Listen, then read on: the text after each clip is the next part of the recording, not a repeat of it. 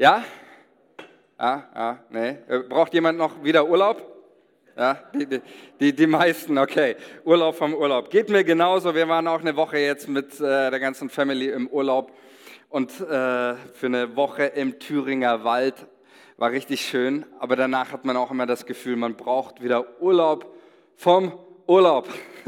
Ende geht und wir auch als einfach wieder irgendwo in den Rhythmus kommen, wo auch immer wir unseren Lebensrhythmus leben, in unserer Arbeitswelt, wo auch immer. Und ich bin auch richtig froh, mit euch wieder wirklich voll durchzustarten, auch mit einer neuen Predigtserie, die ich heute, mit der ich heute einsteigen möchte und ganz zentral ist für unseren Glauben, für unsere Jesus-Nachfolge, für unser Leben mit Jesus und mit euch über dieses Wort nachdenken. Es gibt ja ganz unterschiedliche Wörter auch in, äh, in der Bibel, die, sag ich mal, unseren Glauben beschreiben, die essentiell sind, die nicht so, ich sag mal, so als Randthemen erscheinen, sondern die ganz zentral sind. Das wären Worte wie Glaube, es wären Worte wie Dankbarkeit, wie Freude.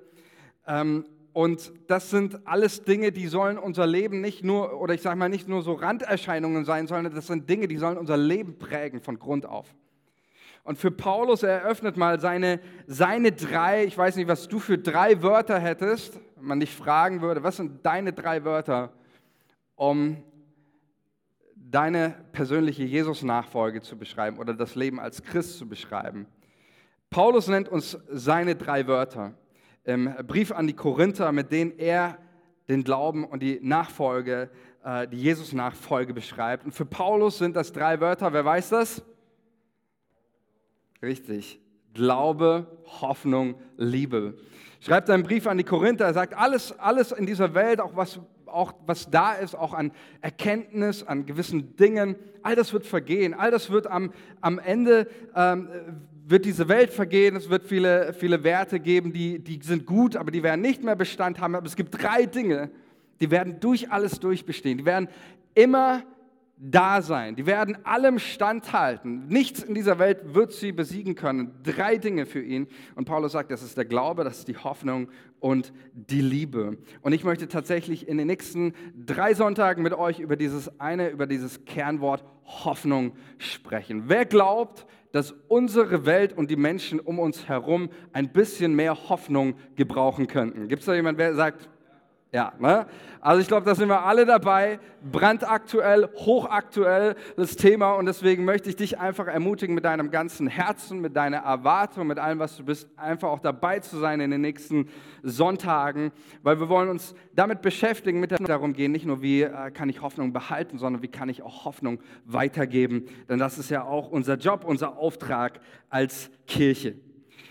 Und so steige ich mit euch, möchte ich mal einen Vers vorlesen aus dem ersten Brief des Petrus, ähm, der an Christen geschrieben ist, die sehr, in sehr vielen, äh, sag ich mal, menschlich gesehen hoffnungslosen Situationen auch ausgeliefert waren. Es ist ein Brief, der an Christen in der Verfolgung geschrieben ist. Und Petrus beginnt, so auch wie wir in unserem Gottesdienst, ähm, beginnt seinen Brief mit Lobpreis.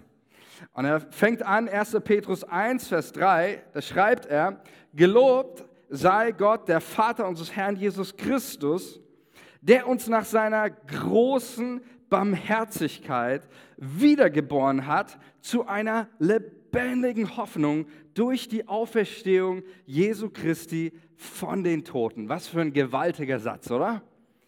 Das, was Paulus hier sagt, äh, das, sorry, das, was Petrus hier sagt, ähm, ist folgendes. Er sagt, wir sind aufgeweckt, wir sind geboren, wiedergeboren zu einem neuen Leben, welches komplett bestimmt ist von einer Sache, nämlich lebendigen Hoffnung. Also wenn du die Frage gestellt hast, ja, was ist Hoffnung? Ist Hoffnung vielleicht einfach irgendwie so eine Typfrage? So der eine ist ein bisschen hoffnungsvoller oder wie auch immer. Nein, Petrus sagt, Hoffnung ist das, was unser Leben als Christen ausmacht und bestimmen soll. Unser Leben soll komplett, wir sind wiedergeboren zu einer lebendigen Hoffnung. Unser Leben soll komplett bestimmt sein von dieser Hoffnung. Was wir denken, bestimmt von Hoffnung. Was wir fühlen, bestimmt von Hoffnung. Was wir tun, bestimmt von Hoffnung. Das ist unser Auftrag, das, was Petrus hier schreibt. Wir sind geboren Leben ist nicht bestimmt, laut 1. Petrus, von Pessimismus und von Schwarzmalerei, sondern grundsätzlich von Hoffnung. Und deswegen möchte ich mit uns heute anschauen, was ist eigentlich Hoffnung? Was ist Hoffnung? Geht es da einfach um eine positive Grundhaltung der Zukunft gegenüber? Geht es da um irgendwie ein, ähm, um einfach irgendwie ein anderes Denken? Ähm, wie ich auch gerade schon gesagt habe, ist es eher so typabhängig, ob jemand einfach ein bisschen mehr hoffnungsvoll ist, der andere ein bisschen weniger. Ähm, deswegen geht es darum heute, was ist eigentlich Hoffnung? Ist Hoffnung ein Gefühl? Ist es eine Perspektive? Und ich werde in der ersten Predigt ein bisschen grundlegender, vielleicht auch äh, an der einen oder anderen Stelle äh, theoretischer einsteigen. Aber mir ist es einfach wichtig, dass wir in dieser ersten Predigten, sage ich mal, ein solides Verständnis davon haben, ähm, was ist Hoffnung im Kontext natürlich der Bibel. Natürlich werden wir uns auch nicht alle Aspekte und Stellen zum Thema Hoffnung anschauen können, denn die Bibel hat da äh, nicht viel zu viel, aber einen Haufen dazu zu sagen. Ähm, wir wollen ein paar Kerndinge mal rausarbeiten und ich möchte mit uns, vielleicht können wir die nächste Folie mal ähm, anschmeißen, um es einfach nochmal deutlich zu machen. Ich möchte mit euch über drei Begriffe äh, zur Einführung mal nachdenken. Und zwar, in welchem Kontext die Bibel Hoffnung verwendet und was Hoffnung heißt. Wir haben Einmal natürlich unser deutsches Wort, was äh, wiedergegeben wird. Ähm, immer wenn im hebräischen Grundtext steht Tikva, im griechischen Elpis, das wird im Deutschen mit Hoffnung wiedergegeben. Hoffnung als deutsches Wort, ich habe mich mal schlau gemacht und in den Duden reingeschaut und äh, die Quellen mal durchforstet. Äh, Hoffnung kommt vom mittelniederdeutschen Hoppen, also hüpfen. Ja, also das ist Hoffnung im Deutschen, hüpfen. Ja? Also es kommt von diesem, ähm, ist, es heißt hier in der Definition, eine zuversichtliche innerliche Ausrichtung. Ja? Oder auch eben dieses voll Erwartung aufspringen. Wenn du da sitzt und es kommt jemand und du springst auf und dieses freudige Erwarten, das ist das, was das deutsche Wort Hoffnung meint, voller Erwartung auf das, was kommt oder auf die Person, die kommt oder auf was man auch immer sich freut. Ähm, das ist Hoffnung, Hoppen, ja, aufspringen, ähm, voller Erwartung, ähm, aufspringen, hüpfen. Das ist mal der, der, der äh, deutsche Begriff. Dann das griechische Wort Elpis äh, ist erstmal letztendlich neutral. Auch im Grundtext äh, bedeutet letztendlich einfach erwarten. Und äh, es wird verwendet für, man kann Negatives erwarten. Wir würden im Deutschen Hoffnung nicht für Negatives erwarten verwenden. Ja, also ähm, da würden wir das Wort befürchten verwenden. Ja, also wenn man etwas Negatives erwartet, dann befürchten wir etwas.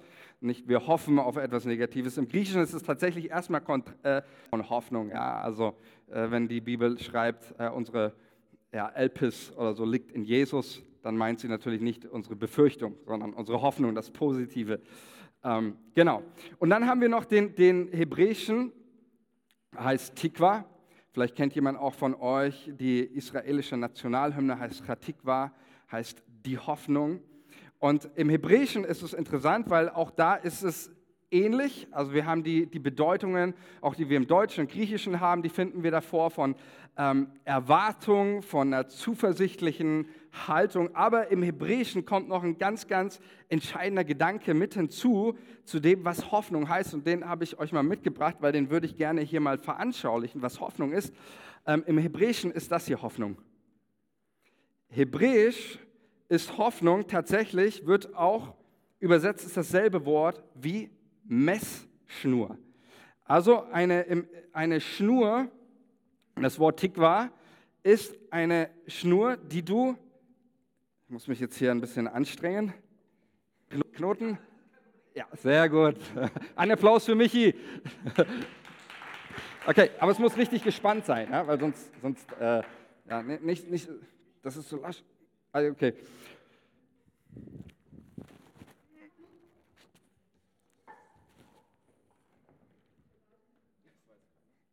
Ja, doch, das schaut schon gut aus. Richtig, also das ist, ja, ja das, das, passt. Super, guck, jetzt, jetzt ziehe ich den Stuhl noch ein bisschen und dann haben wir da auch eine gewisse Spannung. Jetzt musst du drauf balancieren. Nein, Spaß. genau, also tatsächlich ist Messschnur hebräisch Tikva heißt Messschnur. Und da wird schon etwas deutlich, was später auch fürs christliche Verständnis wichtig ist, was Hoffnung ist. Erstmal, es ist eine Spannung und es verbindet tatsächlich einen Startpunkt mit einem Ziel. Das ist im hebräischen Wort Jargon Hoffnung. Ein Startpunkt mit einem Ziel verbinden und da ist Spannung drauf. Und das ist tatsächlich ein, ein, äh, ein sehr, sehr wichtiges äh, Wort, ein sehr wichtiges Verständnis, ähm, auch äh, wenn wir den Hoffnungsbegriff im Kontext der Bibel anschauen. Ähm, denn Hoffnung hält uns in Spannung. Das ist so die, dieser, dieser Grundgedanke. Hoffnung hält uns in Spannung. Jetzt mache ich deinen Knoten wieder kaputt, Michi, sorry. Ähm, ich baue das hier wieder ab, weil sonst nicht, dass mir das noch zu einer Stolperschnur wird und dann ist meine ganze Predigt kaputt äh, wegen diesem Gleichnis. Also Hoffnung ist nicht das. So, ja, ich glaube, das haben wir verstanden. Sondern Hoffnung ist dieses, man verbindet einen Punkt mit dem nächsten, es entsteht eine, eine Spannung. Und das ist ein ganz, ganz wichtiges, grundlegendes Verständnis. Hoffnung hält uns in Spannung und in Verbindung, in Kontakt, genauso wie, wie dieses Seil hält uns in Verbindung mit dem, was noch kommt, mit dem Ziel. Ein schönes Beispiel ähm, ist natürlich auch äh, das ganze Thema Vorfreude. Ja, die Vorfreude wächst. Und ich habe nochmal nachgeguckt, habe mich schlau gemacht, damit ich auch eine Antwort geben konnte. Es sind noch 96 Tage ab heute, bis zum 24. Ja, also es ist schon da, da, die, die, so eine Vorfreude, eine Erwartung, da kommt was und äh, das liegt nicht irgendwie in der Zukunft, sondern das macht mit mir jetzt schon was. Und ein sehr schönes weiteres Beispiel hierfür, für das, was Hoffnung ist, ähm, um auch den äh, biblischen Hoffnungsbegriff nochmal genauer zu definieren, finden wir tatsächlich in Jeremia 29, Vers 11. Da möchte ich mal mit euch in den Text einsteigen. Denn der Kontext dieses, dieses Abschnitts ist, dass das Volk Israel von den Babylonern in die babylonische Gefangenschaft geführt wurde und jetzt im, wir sagen, im Exil lebt. Exil ist laut dem Duden ein langfristiger Aufenthalt außerhalb des Heimatlandes, das aufgrund von Verbannung, Ausbürgerung, Verfolgung durch den Staat oder unerträglichen politischen Verhältnissen verlassen wurde. Also genau das ist das, was Israel hier gerade durchmacht. In diesem Kontext eine ganz bekannte Stelle, die meisten von euch kennen sie. Ähm, und da möchte ich mal mit euch reingehen, weil dieser Text verdeutlicht sehr, sehr gut, was Hoffnung bedeutet. Jeremia 9, 29 ab Vers 4. Und der 11 ist dann der, der Schlussvers. Da heißt es, so spricht der Herr Zebaoth, der Gott Israels, zu allen Weggeführten, die ich von Jerusalem nach Babel habe wegführen lassen. Baut Häuser und wohnt darin. Pflanzt Gärten und esst ihre Früchte. Nehmt euch Frauen und zeugt Söhne und Töchter. Nehmt für eure Söhne Frauen und gebt eure Töchter Männer, dass sie Söhne und Töchter gebären. Mehrt euch dort, dass ihr nicht weniger werdet. Suchet der Stadt Bestes, dahin ich euch habe wegführen lasse, und betet für sie zum Herrn. Denn wenn es ihr wohl geht, so geht es so geht's euch auch wohl.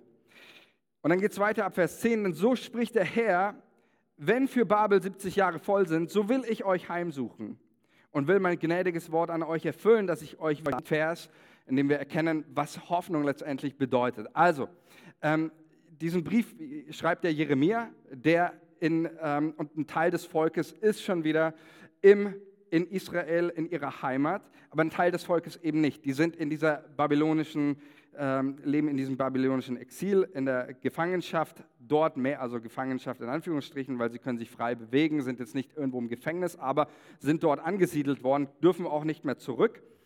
Und das Volk befindet sich in, in einem absolut unerträglichen Zustand. Ich weiß nicht, ob das einer von euch nachempfinden kann. Ich glaube, die allerwenigsten von uns kennen dieses Gefühl, aber das Volk ist völlig entwurzelt, es ist heimatlos, es ist getrennt vom eigenen Land, es ist getrennt vom Tempel und damit letztendlich auch von der geistlichen Identität. Im ähm, Alten Bund ist der Tempel der zentrale Ort, wo geistliches Leben sich abspielt. Sie sind getrennt von ihrem Tempel in, äh, Jerusalem, damit auch von ihrem Gottesdienst, von ihrem Leben mit Gott, Trennung von den eigenen Landsleuten, der Familie. Sie sind in einer absolut unsicheren Situation, auch bezüglich der Zukunft und voller Ungewissheit. Und dann sagt Gott zu ihnen Folgendes. Er sagt ihnen, ich weiß wohl, was ich für Gedanken über euch habe, spricht der Herr, Gedanken des Friedens und des Leids, das ich euch gebe. Und jetzt kommen zwei Dinge, Zukunft und Hoffnung. Und hier wird schon eines deutlich, Zukunft und Hoffnung sind in der Bibel die zwei Wörter, die sind ein Paar, die kannst du nicht voneinander trennen. Gott schenkt auf der einen Seite Zukunft, das ist ganz wichtig, Gott gibt Zukunft, er sagt, hey, eines Tages führe ich euch wieder zurück. Eines Tages werde ich euch wieder nach Hause bringen. Eines Tages werde ich euch wieder da in dieses Land führen, was ich euch versprochen habe, das Land, wo Milch und Honig fließt, wo es euch gut geht, das ihr Heimat nennt. Eines Tages führe ich euch da wieder zurück. Ich bringe euch da wieder zurück. Das ist, wenn Gott Zukunft gibt. Aber dann macht Gott noch was anderes. Er schenkt nicht nur Zukunft, er schenkt auch Hoffnung. Würde Gott nur Zukunft schenken, dann würde das alles eher wie ein gelangweiligtes Abwarten aussehen. Aber genau das ist das, dieses, dieser Gedanke, das, was Gott sagt, mit dem äh, baut Häuser, bekommt Kinder, sucht der Stadt Bestes, betet für sie, äh, ihr sollt dort wachsen, ihr sollt dort nicht weniger werden. Genau das ist das, was Hoffnung beschreibt. Hoffnung ist das verbundene Lebensgefühl mit der, mit der Zukunft. Also diese Leute lebt im Exil so, als wärt ihr schon zu Hause. Das ist das, was Hoffnung mit uns macht. Hoffnung ist zumindest in diesem Kontext erstmal das Lebensgefühl, das eigentlich erst noch kommt, aber jetzt schon erlebbar ist. Wisst ihr noch, diese Verbindung von Gegenwart, von, von einem Startpunkt mit dem Ziel. Du bist eigentlich dieses Seil ist an beiden Enden. Du bist eigentlich noch nicht da und trotzdem bist du mit der Zukunft schon innerlich so verbunden und da ausgerichtet. Das ist Hoffnung, sodass dieses ganze Leben im Exil nicht zu einem lästigen Abwarten und Gemeckere und Gemoser wird, sondern schon dort eine Lebensqualität stattfindet, die eigentlich erst im verheißenen Land äh, stattfinden kann. Das ist zumindest hier, deswegen schenkt Gott nicht nur Zukunft und sagt, hey Leute, eines Tages wird alles besser. Nein, er schenkt auch Hoffnung. Er schenkt dieses neue Lebensgefühl. Und deswegen ist genau das, was Gott schenkt, Hoffnung ist das, was uns hier und jetzt mit dem verbindet, was Gott uns an Gutem verheißen hat. Hoffnung. Und ich glaube auch für uns ist dieses, dieser Text aus Jeremia, der ja an die ähm, äh, Exilanten in, äh, in Babylon äh, geschrieben worden ist, ist auch für uns ein sehr schönes Bild darüber zu sprechen, was für uns Hoffnung heißt. Denn interessant ist ja, dass wir laut dem Neuen Testament, Philippa 3, 20, vielleicht können wir die nächste, Neuen Testament Exilanten, also Fremdlinge. Das ist das, was einmal Paulus schreibt in Philippa. Da sagt er, wir aber sind Bürger des Himmels. Im Griechischen steht da das Wort Polyteuma, das ist das Bürgerrecht oder das Heimatrecht. Paulus sagt, Elberfelder übersetzt das, glaube ich, so, sagt, unser Heimat oder unser Bürgerrecht ist im Himmel. Das ist das griechische Grundwort, das Denken, das da dahinter ist, ist, ähm, unser Heimatrecht ist im Himmel. Ich weiß nicht, ob du schon mal im Ausland warst und dort irgendwie dein, dein äh, deutsches Staatsrecht davon Gebrauch gemacht hast, ob du mal zu einer Botschaft gegangen bist, ob du deinen Pass verloren hast oder wie auch immer. Bei der Einreise in der EU ist sowas wichtig. Ähm, da machst du Gebrauch von deinem, äh, ich sag mal, irdischen ähm, Bürgerrecht. Hat Paulus übrigens auch gemacht, von seinem römischen Bürgerrecht Gebrauch gemacht. Aber er schreibt hier an die Philipper, wir haben ein Heimatrecht im Himmel. Und Petrus schreibt das auch, liebe Freunde, ihr seid nur Gäste und Fremde in dieser Welt. Und ich weiß, das klingt jetzt vielleicht für den einen oder anderen etwa zu, wie soll ich sagen, zu pathetisch oder zu dramatisch. Vielleicht klingt das auch für den einen oder anderen total fremd, aber ich sage es dir trotzdem, weil die Bibel genau das uns verkündigt. Sie sagt Folgendes. Die Bibel sagt, eigentlich gehören du und ich, wir gehören eigentlich woanders hin. Wir sind eigentlich nicht geschaffen für diese Welt. Wir sind eigentlich nicht, nicht, ähm, nicht geschaffen für, für diesen Ort. Wir sind eigentlich geschaffen für was, für was ganz anderes. für eine Beziehung mit Gott.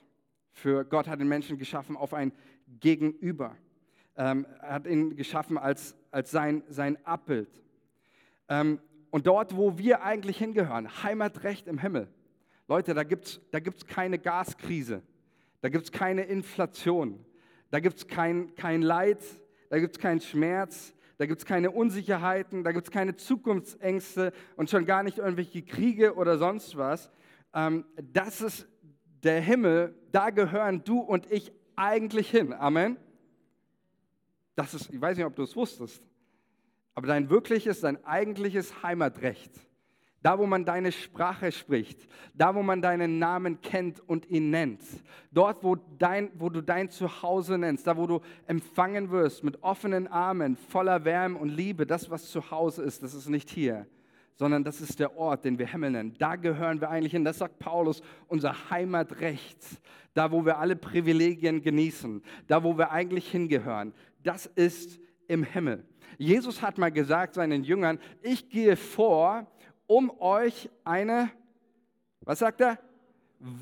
Cool, oder? Also ich finde es großartig. Auch der, der, der Gedanke, Leute, müssen wir mal vorstellen. Und das ist, das ist dieser Aspekt, ähm, eigentlich habe ich ein Heimatrecht im Himmel. Da ist meine Heimat. Da steht eine, eine riesengroße Villa mit einem riesengroßen Garten. Da scheint gerade die Sonne. Und ich muss hier sein. Eigentlich richtig mies, oder? Und ich muss mich hier auf dieser, dieser Welt ähm, abärgern. Und ähm, genau das ist ja so dieser, dieser Aspekt, das auch den, den ähm, Exilanten in, in Babylon passieren könnte Jetzt haben wir diese Heimat, jetzt ist unser Heimatrecht im Himmel, jetzt sind wir hier und man fällt so eine totale Theatralik. Und wir Christen, wir haben oft so einen Hang dazu.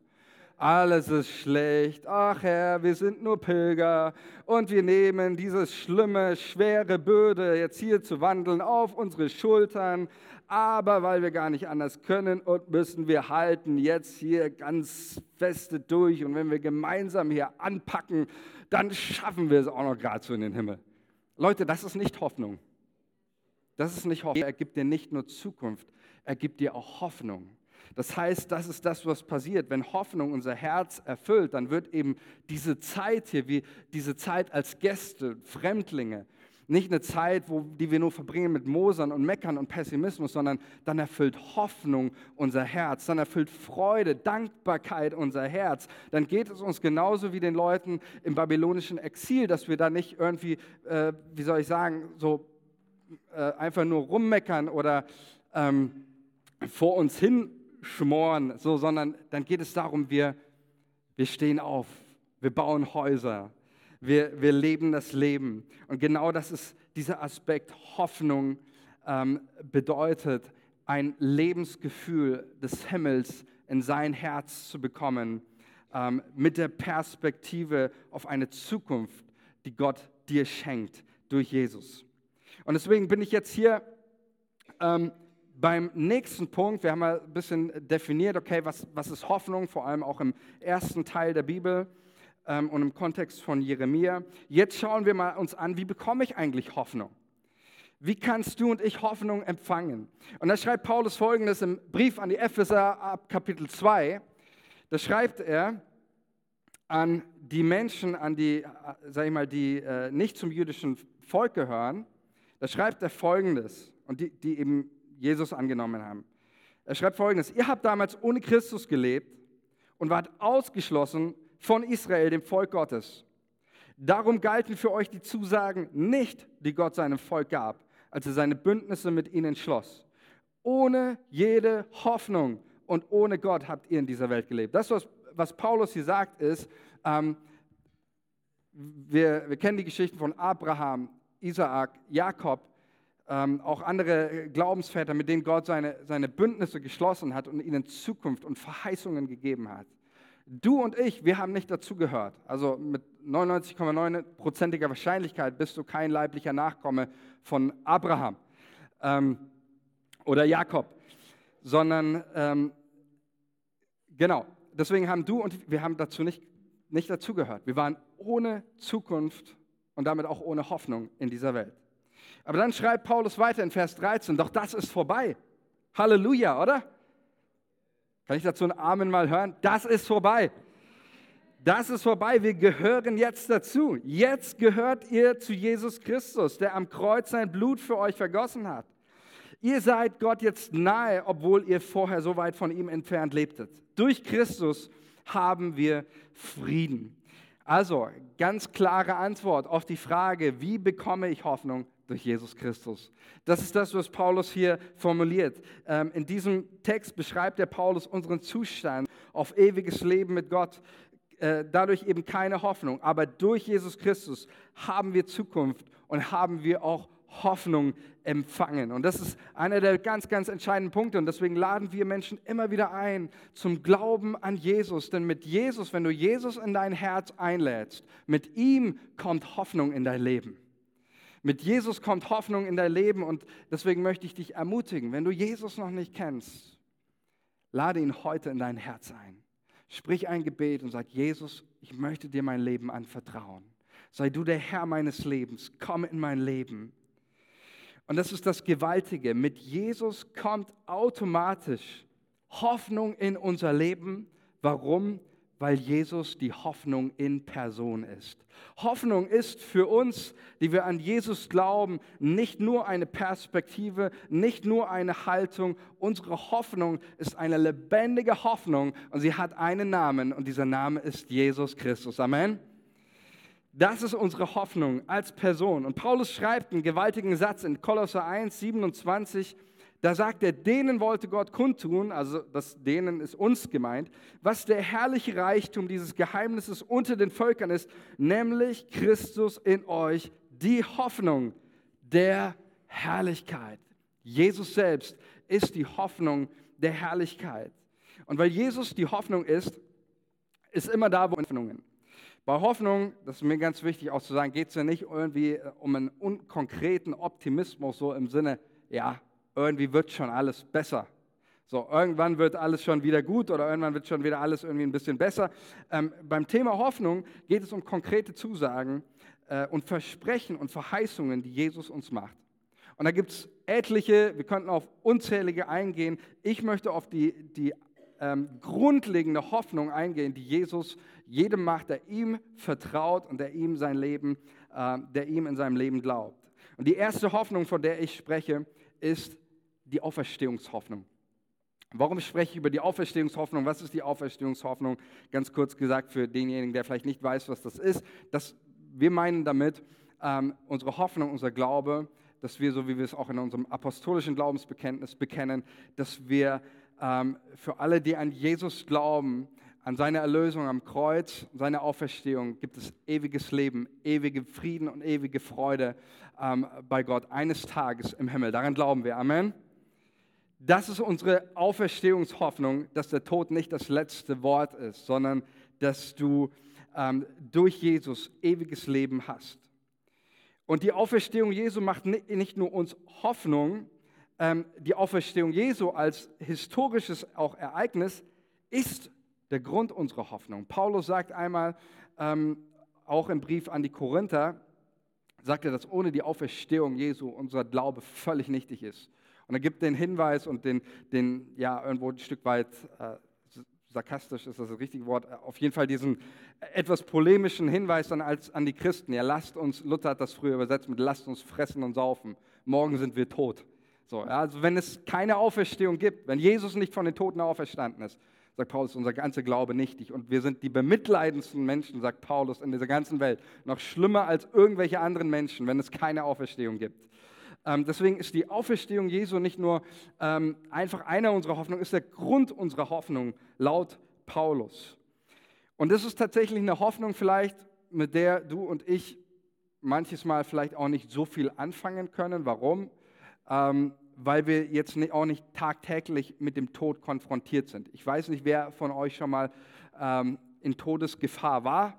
Ich kann mich erinnern, es gab in meinem Leben drei Situationen, wo ich sagen kann, äh, ich bin haarscharf am Tod vorbeigeschrammt. Äh, das waren aber drei Situationen, das kann ich an einer Hand ab. War Tod der tägliche Begleiter. Wie alles andere war diese Überlegung und diese Möglichkeit zu sterben, draufzugehen, war täglich da. Sie waren der Verfolgung täglich ausgesetzt, waren damit konfrontiert, auch wenn wir in die Bibel schauen, ersten Christen, ganz viele, alle äh, zwölf Jünger bis auf einer sind eines unnatürlichen Todes aufgrund von Hinrichtung gestorben. Ähm, und deswegen war dieses Thema natürlich viel, viel präsenter als bei uns heutzutage. Ähm, trotzdem ist es die, die grundlegende Hoffnung, ähm, die Gott uns macht. Und die wichtigste generell, auch wenn du und ich vielleicht nicht jeden Tag darüber nachdenken, wir sollten uns damit intensiver beschäftigen. Es gibt ja so diese, dieses Sprichwort, die Hoffnung stirbt zuletzt. Kennt ihr, oder? Für die, uns, die wir an Jesus glauben, kann dieses Wort auf jeden Fall nicht zutreffen. Wir können nicht sagen, die Hoffnung stirbt zuletzt. Wir können, wenn wir an Jesus glauben, der unsere Hoffnung ist, sagen, die Hoffnung ist bereits gestorben. Vor 2000 Jahren ist diese Hoffnung gestorben. Sie ist gestorben aber, und dann war diese Hoffnung drei Tage lang im Grab gelegen, in Finsternis gelegen. Aber das Wunderbare an Jesus, das Außergewöhnliche ist, dass weder Tod noch Teufel, weder Mächte der Hölle oder die Tore des Todesreichs konnten ihn nicht halten. Nach drei Tagen Grab und Dunkelheit stand unsere Hoffnung von den Toten auf und sie lebt. Und das Gewaltige ist, ist dass diese Hoffnung lebt in uns. Amen. Diese Hoffnung lebt in uns durch Jesus. Diese Auferstehungshoffnung, diese Power, diese Kraft. Und jetzt geht es darum, geht es darum auch in unserem Leben, dass wir diese Hoffnung empfangen. Ich finde, es ist einer der, der es ist die größte Hoffnung generell. Als Pastor bin ich immer wieder natürlich dabei, Menschen zu beerdigen und am Grab zu stehen und in all dieser Trauer und den Schmerz, den, den Menschen erleben, von dieser Hoffnung zu sprechen, ist das Wunderbarste, was es gibt. Dass wir den Menschen sagen können, hey, wenn du an Jesus glaubst, dann brauchst du eben nicht etwas, dann hast du nichts mehr zu fürchten. Wenn du an ihn glaubst, dann kannst du hoffen, dann kannst du gewiss sein, auf mich wartet eine Zukunft, auf mich wartet eine glorreiche Zukunft im Himmel. Da sind Häuser gebaut, da ist etwas vorbereitet, das ist meine Heimat, da gehöre ich hin. Und diese Freude darüber, Leute, die darf uns packen und die darf unser Leben schon jetzt bestimmen. Darf ich einen Amen dazu hören? Die darf uns schon jetzt bestimmen. Wir haben natürlich, weiß ich das, es gibt manche Dinge, die, die schrecklich sind, auch die Menschen erleben müssen, auch Christen. Äh, es ist nicht alles rosarote Welt. Ähm, aber das, was die Bibel in einer Klarheit verkündigt ist, wir müssen nicht verbittern in dieser Welt.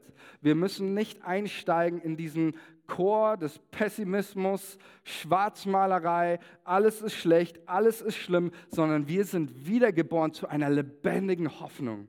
Wir dürfen Hoffnung einatmen. Das ist das, was uns ausmachen darf und was uns erfüllen darf. Und deswegen ist es so wichtig. Und ich möchte einfach da nochmal einen Aspekt reinbringen. Wie empfange ich diese Hoffnung? Erstens haben wir gerade gehört, glaube an Jesus. Lade Jesus in dein Herz ein. Er ist nicht irgendwie ein religiöses Konstrukt, sondern Jesus Christus ist der lebendige Sohn Gottes, den du persönlich erleben kannst. Und mit ihm kommt die Hoffnung persönlich in dein Herz und erfüllt dein Herz, erfüllt deine Gedanken. Lade Jesus in dein Leben ein. Der zweite Punkt ist, zwei Gebete des Paulus schauen. Nur ganz kurz nochmal einen Blick drauf werfen. Haben wir die dabei? Nächste Folie. Äh, nee, haben wir nicht. Okay, auch nicht so schlimm. Ich lese sie euch vor. Ähm, da heißt es Römer 15, Vers 13, das erste Gebet, das Paulus spricht. Der Gott der Hoffnung aber erfülle euch mit aller Freude und Frieden im Glauben, dass ihr immer reicher werdet an Hoffnung durch die Kraft des Heiligen Geistes. Wir werden es gleich sehen, Hoffnung ist immer etwas, auch was der Geist Gottes schenkt, was Gott durch seinen Heiligen Geist schenkt. Der Gott der Hoffnung aber erfülle euch. Es ist nicht etwas Hoffnung, dass ich mir irgendwie rausziehe aus den Nachrichten oder aus, meinen, aus meiner menschlichen Logik. Hoffnung ist etwas, zumindest die biblische Hoffnung, Auferstehungshoffnung, Hoffnung auf Wiederherstellung, auf körperliche Heilung, auf seelische Wiederherstellung, auf Wiederherstellung der Beziehung mit Gott. Diese Hoffnung ähm, ist etwas, die muss dir immer wieder von Gott geschenkt werden. Deswegen ist es das Gebet des Paulus. Epheser 1,18 ist ein weiteres Gebet, das Paulus spricht. Er sagt, äh, er betet hier, er öffne euch die Augen des Herzens, damit ihr erkennt, was für eine Hoffnung Gott euch gegeben hat, als er euch berief, was für ein reiches und wunderbares Erbe er für die bereithält, die zu seinem heiligen Volk gehören. Lobpreisteam, ihr dürft schon mal nach vorne kommen. Das ist auch ein weiterer wichtiger Punkt. Paulus betet, er öffne euch die Augen des Herzens, damit ihr erkennt, was für eine Hoffnung. Wisst ihr, ich glaube, wir haben oft auch in den ganzen, da werde ich das nächste Mal ein bisschen mehr drauf eingehen, aber in diesen ganzen, wie soll ich sagen, auch in den, in ganzen Gedanken, die wir uns machen, vielleicht auch in den, in den Nachrichten, die auf uns einprasseln ähm, die äh, mit am pessimistischsten drauf sind. Und deswegen betet Paulus dieses einfache und zentrale, grundlegende Gebet, eröffne euch die Augen des Herzens, damit ihr erkennt, was für eine Hoffnung euch gegeben hat. Und genau das möchte ich heute machen. Und ich glaube, dass Gott hier ist durch seinen Heiligen Geist. Und heute Morgen deine Herzensaugen wieder neu öffnen möchte, dass du erkennst, was für eine Hoffnung du hast. Denn du hast Hoffnung. Weißt du das? Du hast Hoffnung. Ich habe Hoffnung. Aber wie oft geht es mir auch selber so? Wie oft erkennen wir das nicht? Wie oft sehen wir das nicht? Wie oft ist unser inneres Herz, unsere innere Perspektive, unsere Sicht zugeschüttet von allen möglichen Sorgen, von Zukunftsängsten, von Gedanken, von Zweifeln? Und deswegen ist es so wichtig, dass der Geist Gottes heute Morgen dir wieder die Augen des Herzens öffnet, damit du erkennst, was für eine Hoffnung.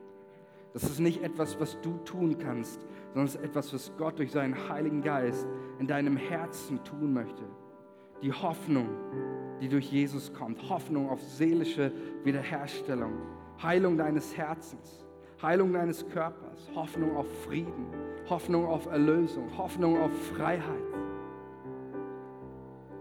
Und so möchte ich für dich beten und ich lade dich ein, lass uns einfach nochmal gemeinsam aufstehen. Und wenn du heute Morgen hier bist und sagst, tatsächlich, ich kenne Jesus noch nicht, und ich möchte Hoffnung in mein Herz empfangen, dann lade ich dich ein, einfach jetzt in deinem Herzen, du kannst es auch, kannst es auch laut machen, du kannst es, es kommt darauf an, dass du in deinem Herzen zu Gott sagst. Gott ist nur ein Gebet weit von uns entfernt.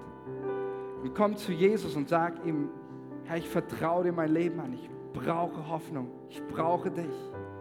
Ich gebe dir mein Leben, ich gebe dir mein Herz und ich lade dich ein, in mein Leben zu kommen und mein Leben zu verändern. Sprich dieses Gebet einfach als eine Willenserklärung an Gott aus. Und ich möchte auch für dich beten heute, wenn du hier bist und sagst, ich möchte wieder neue Hoffnung empfangen. Ich brauche wieder so einen Augenöffner durch den Heiligen Geist, dass mein Herz wieder erkennt, was für eine Hoffnung hat uns Gott geschenkt durch Jesus. Was für einen Frieden, was für ein Reichtum, von dem Paulus spricht hier. Was für ein reiches, wunderbares Erbe er für die bereithält, die zu seinem Hand ist. Dass Menschen wieder neu sehen, zu was für einer Hoffnung sie berufen sind. Was für eine Hoffnung, mit was für einer Hoffnung wir beschenkt sind. Inmitten von Unsicherheiten eine Hoffnung auf Sicherheit. Inmitten von Zeiten, in Zeiten von Krieg, Hoffnung auf Frieden. In Zeiten von Zerstrittenheit und Spaltung Hoffnung auf Einheit. Inmitten von Zeiten des Chaos und auch Dunkelheit Hoffnung auf Heimat, auf Wiederherstellung, bei dir zu sein, wo Freude in Fülle ist, ewiges Leben zu finden ist. Heiliger Geist, öffne unsere Herzensaugen für diese Hoffnung, damit diese Hoffnung uns erfüllt und damit wir sagen können, wir sind wiedergeboren zur lebendigen Hoffnung. Was uns bestimmt, ist Hoffnung. In Jesu Namen. Tu dein Werk heute in uns, in unserem Herzen, auch jetzt im Lobpreis. Amen.